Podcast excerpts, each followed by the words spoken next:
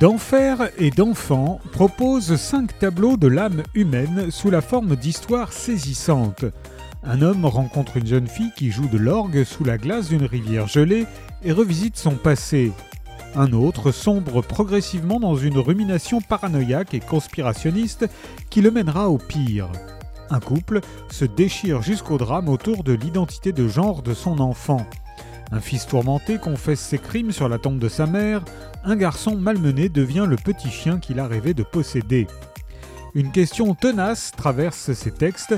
Pourquoi arrive-t-il qu'enfance et enfer se partagent la même saison?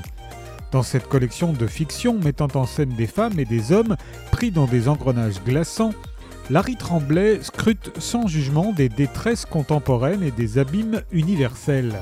Une écriture au plus près des tremblements souterrains du corps.